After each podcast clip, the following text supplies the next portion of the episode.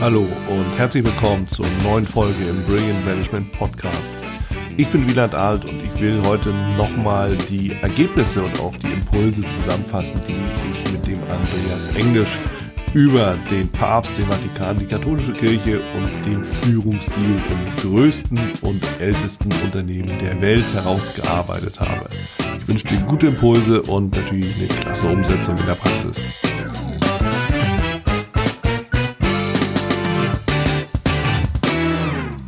Ja, das war tatsächlich ein, ein äh, wahnsinnig interessantes Gespräch mit dem Andreas Englisch und ich freue mich sehr, dass er sein Wissen damit uns geteilt hat.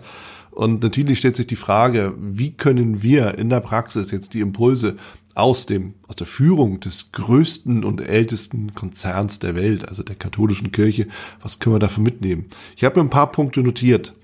Denn im Endeffekt, was, was Andreas auch ganz deutlich gesagt hat, war, dass einfach so ein, ein, ein Riesenkonstrukt wie die katholische Kirche ja auch nicht auf herkömmliche Weise geführt werden kann. Das ist einfach viel zu groß. Das heißt, das finde ich auch durchaus sinnvoll, das aber auch, auch wirklich so zu machen, eher mit Gesten statt mit Kleinkram zu arbeiten. Ja, also anstatt sich dadurch alle durch diesen gesamten Wust durchzukämpfen, einige wenige große Gesten mit großer Wirkung, die eben einfach dann eine Strahlkraft haben. Das fand ich unheimlich spannend, denn das heißt ja auch für uns in der Praxis, dass wir, wo wir uns doch immer wieder so im Kleinkram verlieren, dass wir uns auch da mal überlegen können, welche große Geste kann es denn jetzt zum Beispiel so sein bei mir, dass ich mein gesamtes Unternehmen oder dass ich meine gesamten Mitarbeiter in diese Richtung reinbringe dass ich denen eben zeige, pass auf Leute, ich bin das Vorbild, orientiert euch an dem, was ich jetzt mache. Das kann ja ganz individuell sein. Das muss ja nicht auch immer irgendwie sein, dass, dass wir das äh, Unternehmen komplett von links nach rechts drehen.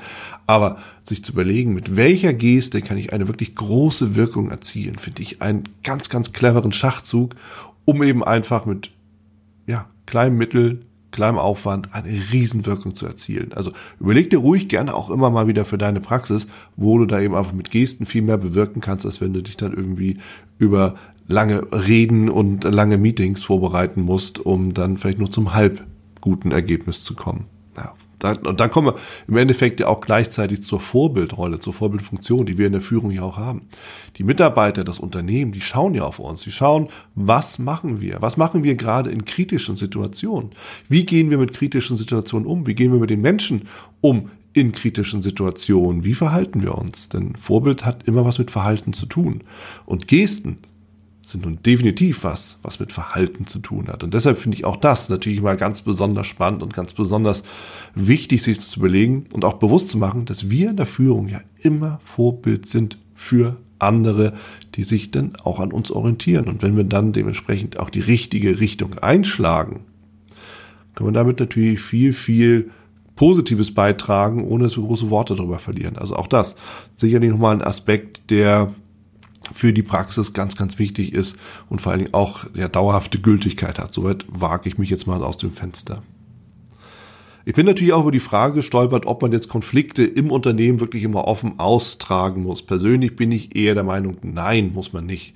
Das ist tatsächlich etwas, was der Andreas Englisch uns natürlich berichtet hat, weil aktuell eben da so eine, so eine, so eine gewisse, ja, Konfliktsituation da ist, eben einfach über den, den neuen Stil, der ja auch dann in der Führung stattfindet, ja. Aber muss man das im Unternehmen machen? Ich denke eher nicht, weil das Konfliktpotenzial und die Gefahr, dass ein Unternehmen darunter leidet und zwar auch die Zukunftsfähigkeit leidet, viel zu groß ist.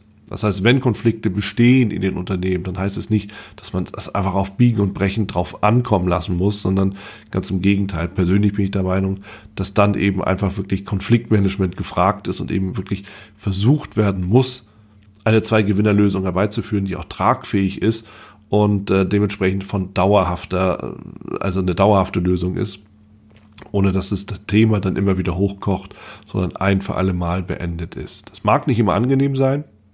Das bedeutet natürlich auch, dass beide Seiten irgendwo was hergeben müssen, um eben eine Zwei-Gewinner-Lösung herbeizuführen. Aber am Ende lohnt es sich um eben dauerhaft sicherzustellen, dass das Unternehmen weiter Bestand hat, dass eben die Zukunftsfähigkeit gesichert ist. Deshalb Konfliktthema bin ich nicht so konform für die Unternehmung. Für uns im Interview war es natürlich nochmal ein spannendes Thema, ne? keine Frage. Und was ich absolut unterstreichen kann, und das ist etwas für die Praxis, was ganz, ganz elementar ist, ist natürlich die Aussage, die Marke steht über allem. So, und das ist natürlich, ne, so sagte Andreas Englisch ja auch, das Kreuz, das mag im Unternehmen logischerweise was anderes sein. Das kann das Produkt sein. Ja. Das Produkt steht über allem. Oder das Image, das damit verbunden ist, ja, oder die Authentizität, dieser, der, der, der Spirit einer Marke allgemein. Das kann aber auch sein, dass das Unternehmen als solches als Marke definiert ist. Das steht über allem. Und diesen Ruf darf man eben auch nicht beschädigen. Ob das jetzt der Ruf ist als Arbeitgeber in der Region oder weltweit oder ob das eben einfach der Ruf eines unheimlich coolen oder innovativen Unternehmens ist, das sei jetzt mal dahingestellt. Fakt aber ist, und da kommt eben wieder dieser Spruch, ne, ist der Ruf erst ruiniert, lebt es sich ganz ungeniert zum Tragen, weil tatsächlich, wenn eben einfach die Marke erstmal beschädigt ist, dann, ja, Erstens macht sie dann Platz für andere Marken. Das geht dann schnell. Die Menschen wenden sich dann jemand anders zu oder einer anderen Marke zu. Das können wir zum Beispiel im Textilbereich ganz, ganz schnell bemerken und regelmäßig bemerken. Wenn eine Marke irgendwie einfach nicht mehr angesagt ist, ist sie weg. Punkt. Und dann lässt sie sie auch extrem schwer, wenn überhaupt, wiederbeleben. Und sie wird ersetzt durch eine andere Marke, die dann eben angesagt ist. So. Und das ist ein Kommen und Gehen. Und je länger diese Marke geschützt bleibt, ob das jetzt das Produkt oder die Unternehmung selbst ist, einmal hingestellt, aber je länger die geschützt ist, umso ja, länger existiert natürlich dann auch die Firma, das Unternehmen mit dieser Marke. Und umso größer ist logischerweise auch die Zugkraft auf die Menschen, die Anziehung der Marke auf die Menschen, zu den oder für die Menschen.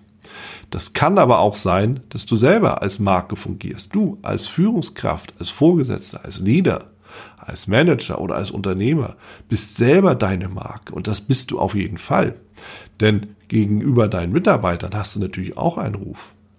Und die werden ganz genau schauen, wenn du deinen Ruf schädigst, vielleicht indem du ungerecht mit deinen Mitarbeitern umgehst oder indem du einfach wirklich gravierende Fehler machst im Umgang mit deinen Mitarbeitern oder auch im Unternehmen, dann wird das natürlich auch deinen Ruf schädigen, deine Marke schädigen. Und damit ergibt es sich ja eigentlich aus sich selbst daraus, dass die Marke über allen stehen muss, dass wir eben also wirklich immer schauen müssen, wie kann ich sicherstellen, dass mein Ruf, dass meine Marke, dass die Marke des Unternehmens, dass die Marke des Produkts wirklich immer unbeschadet langfristig überdauert. Und da kann ich dir jetzt natürlich nicht im Detail sagen, was das für dich bedeutet, aber ich will dir den Impuls mitgeben, darüber wirklich dir immer wieder bewusst Gedanken zu machen, dir zu überlegen, wie du eben hier wirklich die Marke deiner Person, der Unternehmung und des Produktes allgemein immer wieder schärfen oder vielleicht sogar nochmal stärken kannst.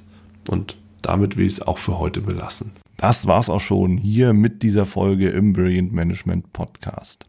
Wenn dich das Thema Leadership und Management weiterhin interessiert, dann sichere dir auch meine Leadership Impulse und mein E-Book zu den fünf Tipps für eine brillante Führungskultur. Link dazu zur Anmeldung findest du in den Show Notes. Wer dich unterstützen kann rund um das Thema Leadership und Management, dann komm gerne mit deiner Anfrage auf mich zu. Die Adresse findest du ebenfalls in den Show Notes oder unter www.brillegers.com.